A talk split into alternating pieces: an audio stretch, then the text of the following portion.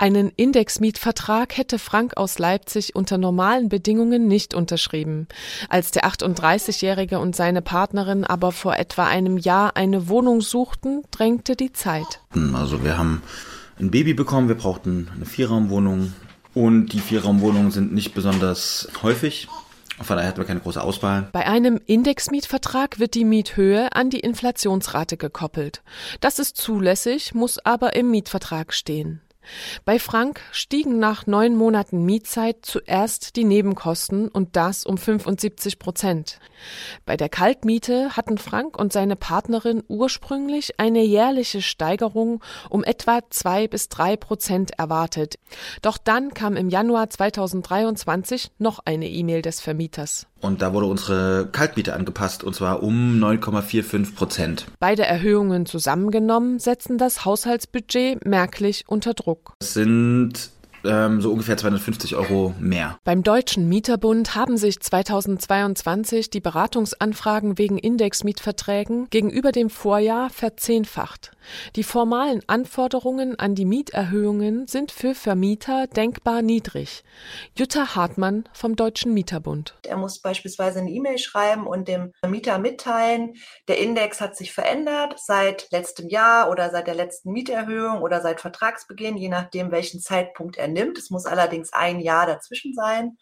Der Index hat sich verändert, die und die Prozentpunkte und die schlage ich jetzt auf die Miete auf. Das bedeutet, deine Miete verändert sich um 100 Euro und bitte zahle mir diese Miete dann ab, dann und dann. Die Erhöhung nach frühestens einem Jahr muss in Schriftform erfolgen.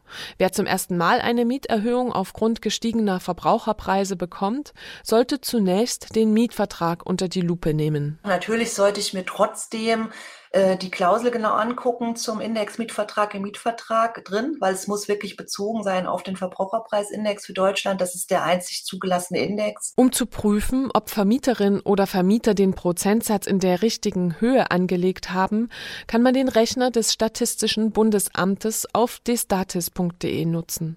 Stimmt allerdings der Prozentsatz und die daraus errechnete Mietsteigerung? Dann muss ich die zahlen. Das ist meine vertragliche Pflicht, die Miete zu bezahlen.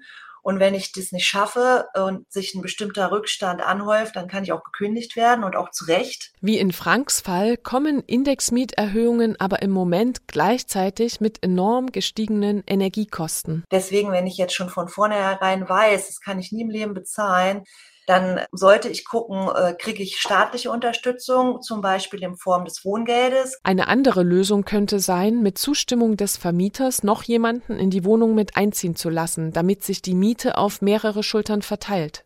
Für Vermieter bietet ein Indexmietvertrag den Vorteil, Mieterhöhungen im Ausmaß der Inflationsrate leicht durchsetzen zu können. Für Mieter ist das ein erheblicher Nachteil.